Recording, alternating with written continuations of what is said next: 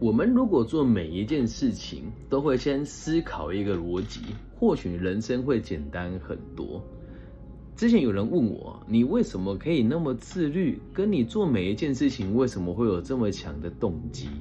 会制作这一集的原因，是因为连续工作了大概三个月都没有休息。最近呢，好不容易有一点时间，我在三天让自己每天都在。四十五分钟之内游玩两公里，那其中有两次呢是在四十分钟内游玩。然后我有空的时候会在白天的七点到八点半之间去健身房一个小时，那就可以维持现在这种身上身体上的这种强韧的程度了哦。那要跟大家分享一个很高效做事的概念，也有人会说那个叫斜杠。就是我们做每一件事情，都应该要去追求你的快乐的极大值。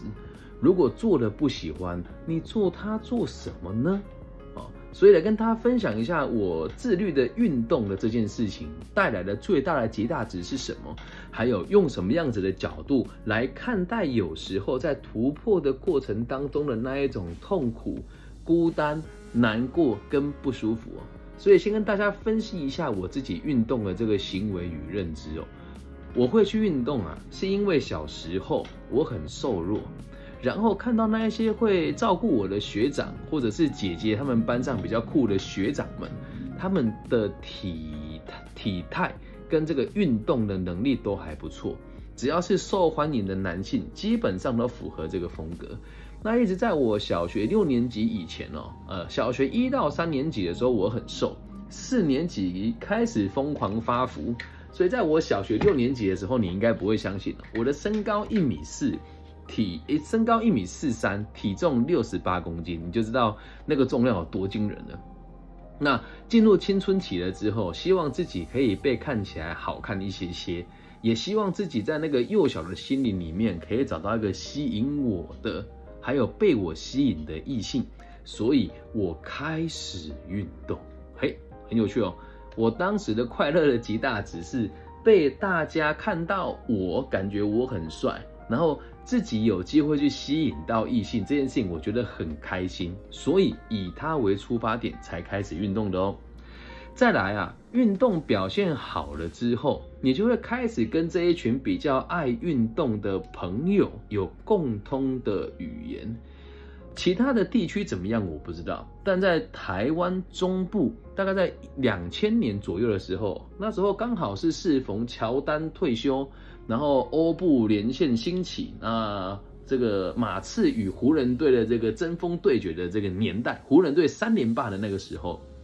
我们都很风靡美国直男，那学校大家都会流行打篮球嘛？你可能很难想象，在我们那个年代打篮球的时候啊，只要你是学校的前几名的篮球的这个队伍啊，你在打球下课时间会被围得水泄不通的。大家想要一争这个学校里面篮球最强的几个人的这个篮球竞技，会变成观众啊。那和我一起互动的人，就都是篮球打得很好的。好像我们就会知道那个几班有个谁，几班有个谁。那我们三十五班知道的不会是我，而是我们的队长哦，王一坑哦。那可能在这个三十班呢，有一个这个很厉害的这个射手叫楚尚辉。那十八班呢，有一个很会投三分球的射手叫做这个柯俊佑哦。还有一个运球很花俏，在四十二班的叫李世伟哦。然后大家都有各自的绰号，然后我我我应该绰号是小欧尼尔了哈。所以我们的社交的圈圈就都是这一群篮球表现比较好的、田径表现比较好的。那通常体育能力好的也都是比较叛逆的学生。那当你的运动成就稍微高了一点的时候，你和业余的朋友一起运动，就像我们在那个年代下了课之后，大家不是划手机，而是拎着球就往操场跑。那往操场跑，学校就会打球，在这五个、十个男生。那其他人会觉得啊，那个谁很厉害，跟他一起运动一下，那人家就会对你有这种尊敬且友善的这个反应哦。这是我年轻的时候喜欢运动的原因。然后再到高中会运动，是因为上学太无聊了，在这个学校早自修要看老师的嘴脸，然后背单词也没有在认真背，然后老师上课也不知道在讲什么。内容，我也都听不懂。所以透过运动或者是参加社团，我就可以不用上学，也是为了追求我的快乐及大值。那么在高中的时候，我没有打篮球校队，但我是学校的一队的这个队长。所以，我们在这个一队的这个体能训练当中呢，也就造就了我每天习惯早起运动的这个特殊的行为模式啊。那也就一直维持到了现在。那在车祸养伤那几年哦，就出了社会之后，跟在大学期间运动的动机都是跟刚刚陈述的差不多。那后来出了社会之后，或者在这个马祖服兵役的时候，运动也是一种体能的表现。那特别只要是男性多，或者是有青春洋溢的地方，运动这件事情都会成为异性关注的焦点。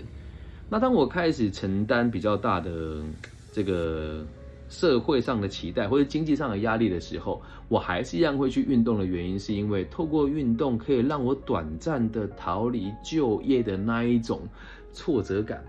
你刚出社会，再怎么努力，都还是会被别人按在脚底下摩擦，真的没有办法，啊世界就这么运作嘛。所以年轻的时候去打那个社会组的球队，有时候会看到，哎，这不是那个什么公司的经理吗？打爆他，弄死他，一定要过他，在他面前定板啊，绝对是那种概念。那时候运动也是一种证明自己能耐还不错，也是一种证明自己好像在这个社会底层当中，还是有机会在某些时候扳回一城的。那一直到我车祸养伤那几年哦，曾经有一阵子就觉得啊，车祸了不能运动，毕竟我的状况比较特别，是前后十字韧带跟内外侧副韧带还有腓总神经都断掉，本质上就是膝盖不能弯曲，脚踝不能受动，两只脚的肌力差力的差异性超过四十五个百分点。那那时候呢，养伤的过程当中，我要不停的手术，不停的复健。那对我而言，运动其实只是杀时间而已，让我在遥遥无期且看不到未来的复健和手术的过程当中，维持良好的内心的情绪稳定，这对我而言是很重要的。同时，每天在病床上躺，并不会让你更开心，它能够让我拄着。拐杖有下床的动力来面对复健，来面对你刚开始有起步的事业的这个中断期间。那也可以透过训练我的其他部位的肌力，来增加我膝盖的这个负重的这个能力，然后降低我膝盖负重的压力，也可以让我的步态再好那么一些些。所以当时运动哦，并不是像现在有人说什么啊，我要努力，我要积极，我要成为社会精英人士，这些东西并不构成你运动的本质啊，对吧？这些东西并不会促使你去运动啊。你想变得有钱，跟运动能有关系吗？那其实很多人说到底哦，你不够自律，就是因为目标不够明确，而且动机不够强。像我现在在开这个直播，就有同学正在上大学的这个体育桌球课，然后开笔电看我的直播。那这也不是说他不对啦，只是让大家知道，就现代的台湾的教育制度，不管是小教、中教还是高教，真的体育课大家上的也很七七八八、零零散散啊。那不能怪老师，因为学生你也不能要求他怎么样去怎么积极的运动。那甚至像昨天我去情谊科大演讲的时候，有个主任跟我讲说：“啊，李老师啊，我觉得有一件事情哦很奇怪啊，最近啊，我们这个教育部啊通过一个法，通通过一个这个这个规定啊，哈，说学生只要心情不好哦，就可以什么请什么心态调试假，嘿啊，他以后不爽就不用上课了吗？我都不敢要求他了。所以我们的体育老师通常也不是外形强健且有运动习惯的人。”很多也是在混日子的啦。你高中以前的体育老师都是来混钟点费，跟希望自己毕就是可以领退休金的，大部分啊。那你大学体育老师都说是兼课的居多，所以你要我们跟这种老师学习运动习惯，基本上就比登天还难。他自己也没有运动习惯嘛，啊。所以接下来说说我现在的运动哦，嗯，我现在运动的频率其实蛮高的，只要有空我就会游泳，因为女儿要让我在。这个六点半一定要陪他一起起床啊，然后陪他一起起床之后呢，我就要帮他事情打点完之后，往往我们在大学授课都是九点才开始，所以中间我就会去健身或者是会去游泳。那这么自律，我大可以多睡一个小时啊，哦，快乐的极大只是这样，人呢睡得饱，心情就会好。那我是为了让我女儿，呃，能够好好吃早餐，我才陪她早起的。所以我早起还可以让我女儿的童年时光快乐一些些，陪她吃早餐啊，陪她聊聊天啊。那第二个快乐点是，只要你睡饱了，心情就稳定了呀。然后第三件事情，我早起了之后，就有更多的时间去运动，让我在面对工作以前，可以透过运动调整一下自己的状态，了解吗？那现在工作跟运动哦。其实应该是相辅相成的。我是为了让自己的工作可以看起来更有说服力，同时也希望自己可以在压力中突破与成长。毕竟在运动的过程当中，只要你愿意突破，就一定要经历痛苦的成长。啊，像我最近都在二诶四十分钟以内压完两公里，所以代表十分钟我一定要游完五百公尺。那有时候在中间配速配的不好，你会觉得哇好喘，哇快死掉了。而那个就是承担压力的能力。每个人只要你设定目标有所成长，都一定要经历那个看自己好像不够好，又看过去自己不够顺眼的那种感觉。那你在过程当中成长，就需要承担一些压力哦。而且在运动的时候，可以短暂的离开社群媒体的沉迷。其实那么常看那些乐色讯息哦，只要我没有运动，或不在看书，没在做事的话，十有八九大家都在划手机啦。那像我刚刚经过了几间这个小学跟中学，看看那个老有些学校老师的办公室是朝朝外的嘛，窗户看得到啊，在里面都在划手机啊，能有多认真，对吧？那从我的角度出发，会认真运动，还有一点是会让自己的身体更加强韧。同时，也可以让我的子女们理解，透过良好的饮食跟习惯，都会让你拥有更多时间跟空间去探索你想要探究的问题，还有去追求你想要追求的目标。我女儿就会说：“哎，她不会问我说，芭比，为什么别人都不会想，为什么你都不会想去运动，或者为什么背英文单词那么难，或者是芭比我要运动为什么那么困难？不会。”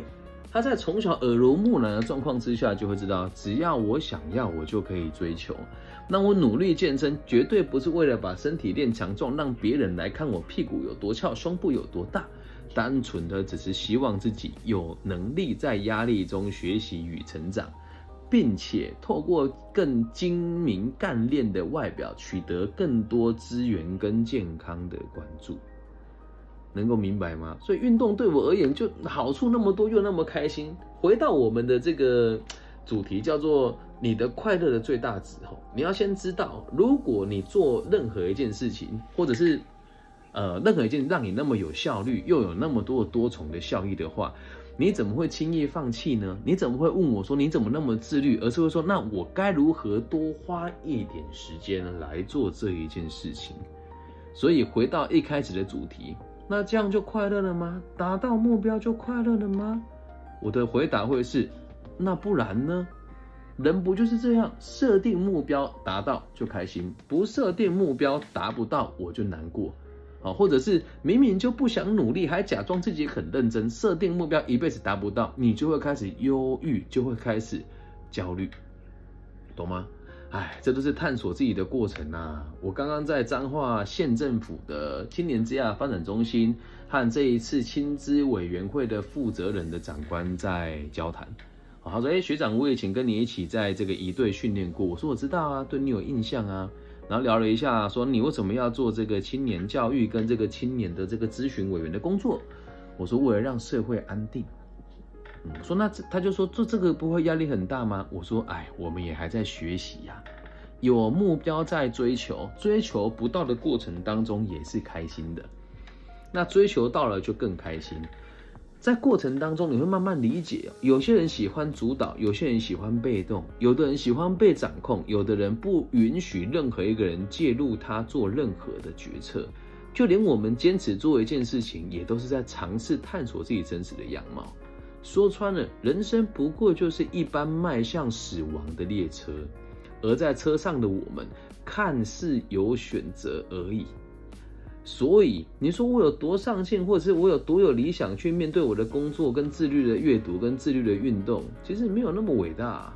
我只是刚好做这件事情符合我的快乐的极大值而已。那我的快乐极大值就是目标嘛，那达到目标就可以获得快乐极大值。我的目标就是让社会稳定，我做每一个决策都以此为目标。所以你看到我运动，只是单纯的背后的动机是我希望自己可以透过讲演让社会安定，所以我得让自己看起来不是太邋遢。而每个阶段的我们都有自己想要追求跟证明的事情。所以，认真的看待你给你自己设定的压力，给你自己设定的目标，只要符合一个大原则，基本上都不会过得太差。那就是我愿意让自己更好，也愿意让同行负重的人，哦，就是一起负重前行的同行的好朋友，都可以过得更好。只要信守这个理念，并且让你做每一件事情都符合你的快乐的最大值，我相信我们不会过得太差。所以在听节目的你，是否在做这个听节目的决策，也是符合你的快乐的极大值呢？如果你的快乐是来自于学习新事物，然后可以跟别人一起追求更多的好处，并且愿意让自己在压力中学习与成长，探索自己最渴望的样貌。那么听我的节目也是一种很有效率的行为。以上就是这期全部的内容了，希望大家喜欢。如果你也喜欢我的节目跟频道，记得帮我分享、按赞加订阅。假设你是大陆地区的朋友比较害羞，也欢迎你加我的微信号，我的微信号是 B 五幺五二零零幺。感谢大家收听，拜拜。